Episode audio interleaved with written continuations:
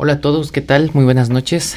no sé a qué hora están escuchando esto, pero a la hora en lo que estoy en la, perdón, a la hora en la que yo estoy grabando este podcast eh, es de noche, entonces pues quiero hablar con ustedes. Bueno, con las personas que lleguen a escucharme porque pues bueno, se aprecia, ¿no? Que exista alguien que se tome el tiempo de escuchar em, a otra persona que ni siquiera conoce, quizá. Pero eh, para lo que cabe, eh, acabo de leer una frase, ni siquiera es una frase, es... Eh, son algunas palabras de, de una persona que habla mucho sobre liderazgo y dice que el liderazgo es influencia. Tres palabras. Y la verdad es que yo creo que sí. Y también creo que no. ¿Por qué? Porque eh, pues, ah, durante los últimos meses me han catalogado bajo este término del líder. Pero realmente yo, al menos que yo recuerde, nunca me planteé esa meta de ser un líder, ¿no? Sí, claro, yo realizo ciertas acciones que por sí mismas te dan la oportunidad de eh, expresar ese liderazgo porque influyes, ¿no? Eh, en su momento hice videos de YouTube y, e incluso pienso seguir publicando. Hago estos podcasts, escribí los libros, eh, me han invitado un par de veces, literal un par de veces, a dar un webinar en la universidad en la que estudio. Y pues realmente creo que sí, como mencioné, es una parte de la influencia, pero como le dije a mi maestro ayer justamente, eh, creo que liderazgo más que solamente poner un poquito de verbo y tratar de impactar en las personas con las palabras, lo más destacable creo siempre van a ser los hechos. ¿Por qué? Porque es algo maleable, es algo medible, es algo que pasó, no es algo que va a pasar porque nadie sabe qué va a pasar. Entonces, eh, me he estado eh, centrando un poquito en esto. Volverme todavía más una persona de hechos. A veces siento que no me autoelogio lo suficiente. Es decir, no me digo las cosas de, oye, bueno, hiciste bien esto. Qué bueno, apláudete, date algo.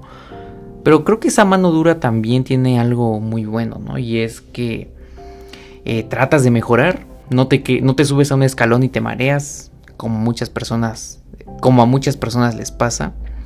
Y justamente esto me trae porque eh, siempre que veo algo relacionado con este tipo llamado Diego Rusarín, me pongo a pensar. Porque él, él justamente en el video que estaba viendo habla sobre los coaches, ¿no?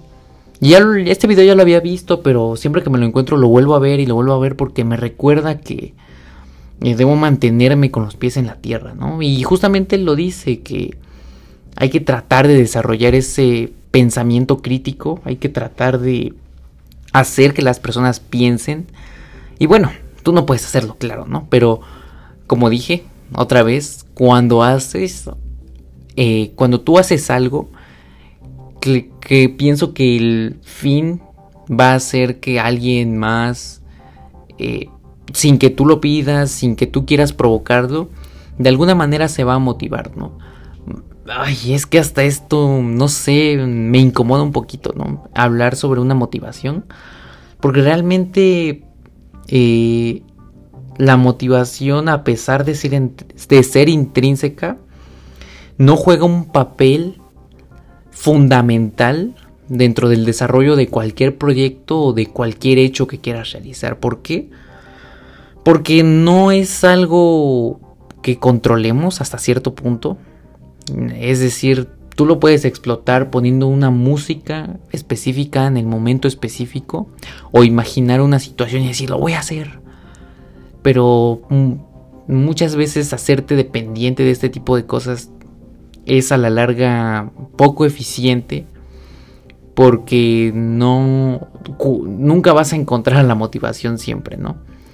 Y hay frases célebres, por ejemplo, de un escritor que dice, decía o dice, no, no recuerdo si siga con vida, pero eh, que normalmente a él la motivación siempre lo encuentra a las 9 de la mañana en su escritorio. Y pues bueno, eh, es una forma de verlo.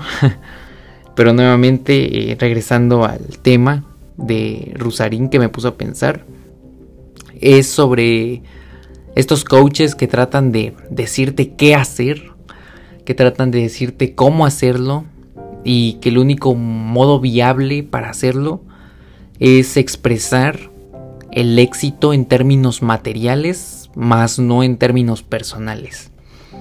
Y fíjate que esto es muy interesante porque eh, yo, lo que yo critico mucho en mis obras es que la gente se casa mucho con algo material, algo tangible, ¿no? Se olvidan mucho de lo intangible, como el sentirte bien contigo mismo, como el saber que estás avanzando hacia las metas que tú quieres alcanzar y vamos, vamos, vamos, vamos. Estaría cayendo otra vez en este círculo vicioso porque no muchas personas pueden, ¿no? El hecho de que hoy yo me pueda sentar a hablar frente a un micrófono, literalmente a la nada, porque pues no hay nadie aquí, ¿no? Yo me imagino a una audiencia que me está escuchando. Es un lujo, la verdad, y verlo así te da perspectiva, te da humildad. Y pretendo siempre que me siento, la mayoría de las veces que me siento, he tratado de dar el máximo, he tratado de expresar lo que quiero expresar porque sé que no todos pueden y debería aprovechar esta oportunidad que se me da, ¿no? Y pues bueno, yo eh, quiero eh, menciono todo esto porque no quiero caer en un falso líder, en un falso coach, en una falsa persona que trate de decirte qué hacer o cómo hacer las cosas, ¿no? Y es que es fácil de eh, notar que parte de mi contenido que, anteriormente publiqué en este podcast eh, puede verse como de un ultimátum, ¿no? O piensas así o no piensas así. Y hasta cierto punto puede esto tomar relevancia, puede ser importante de dar el ultimátum de si quieres o no quieres.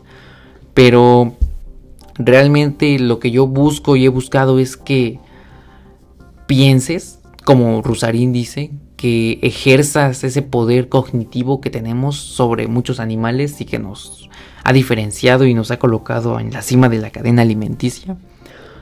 Porque hacer uso de esta razón, de esta metacognición, de pensar sobre lo que pensamos, eh, nos va a ayudar a formar un argumento, ¿no? Y el hecho de que tú te sientes a escuchar contenido como este, en el que a lo mejor no compartes la misma opinión que yo, te da la oportunidad de abrirte, de decir, bueno, nadie piensa, alguien más no piensa como yo, ¿no? Qué interesante. Eh, debería evolucionar y hacer algo diferente, ¿no? Y otra vez estaría cayendo de decirte, hazlo. Depende de ti. Eh, tú tienes tu historia, tú tienes eh, todas las características que te han identificado como individuo a lo largo de tu historia. Y yo no puedo decirte qué o qué no hacer. Entonces, quiero dejar esto muy en claro porque probablemente en capítulos posteriores, en videos posteriores, en entradas en mi blog posteriores, eh, pueda verse mi contenido hasta cierto punto visto desde esa perspectiva de un coach o alguien que trata de decirte qué hacer cuando quizá, entre comillas, no he conseguido realizar cosas tan grandes. Claro, escribí tres libros, para mí es algo importante, para mí es algo que significa mucho, pero no me mareo. O sea, yo sé que no lo sé todo, también soy una persona y de hecho eh, quiero cerrar este episodio eh, hablando sobre algo que me dijo mi mamá respecto a algo que me dijo otra persona que criticó mi comportamiento, ¿no? Porque me dijo, este, oye, es que tú no estás ejerciendo lo que hablas en tus libros. Y pues yo me quedé de a tres, ¿no? Porque pues hasta donde yo sé, eh, yo me he estado convirtiendo en la persona que escribo. Y que alguien venga y te diga eso, pues es difícil de, de pasar, ¿no? O sea, es difícil de tragártelo porque te saca, eh, te golpea el ego de creer que estás haciendo las cosas bien. Y te hace cuestionarte, ¿no? ese día yo recuerdo que me puse a pensar y dije, ¿qué estoy haciendo? Eh, llegué a la conclusión de que esta persona ni siquiera me conoce, ¿no? No tiene idea y yo no tengo idea de lo que son nuestras vidas. ¿Cómo puedo esperar que un comentario sin ningún contexto me afecte, no? Pero dejando de lado eso, mi mamá, cuando yo le comenté esta situación, me dijo, no te preocupes, Darius, mira, eh, de por sí las personas que escriben sobre este tipo de temas, sobre eh, hasta cierto punto motivación o sobre los temas que hablas de resiliencia, no permiten, eh, mm, muchas veces ante ojos de la sociedad no se permiten actuar de otra manera porque si no estarían yendo en contra de sus ideales, pero las personas se olvidan que estos escritores pues también son humanos y cometen errores. Y, justamente aquí es donde cae lo importante del liderazgo y cae lo importante de no seguir estos cultos. bueno, no sé si serían cultos coercivos, puede ser que sí.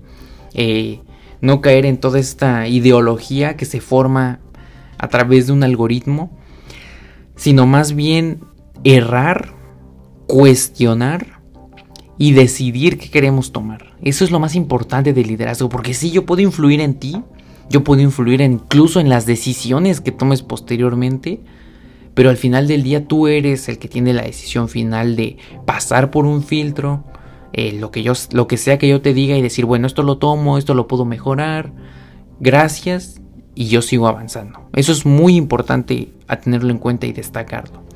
Así que, querido oyente, eh, Muchas gracias, te agradezco en verdad por estar aquí.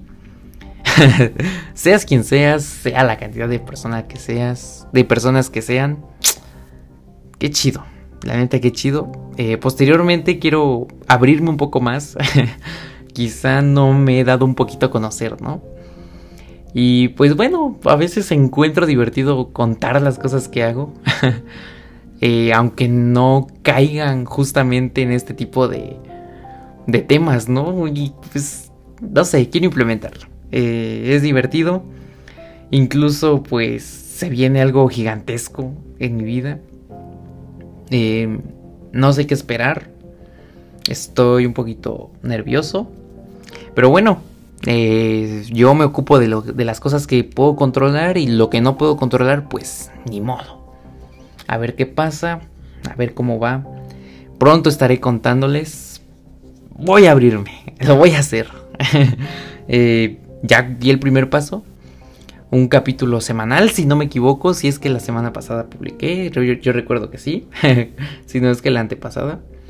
Pero voy poco a poco, paso a paso, paso a paso. Lo voy a hacer, lo voy a hacer, porque se vienen proyectitos interesantes y pues espero que te veas involucrado en ellos, porque el impacto es para ti, para mí y crecer como la comunidad que estoy tratando de construir. Así que muchas gracias, querido oyente.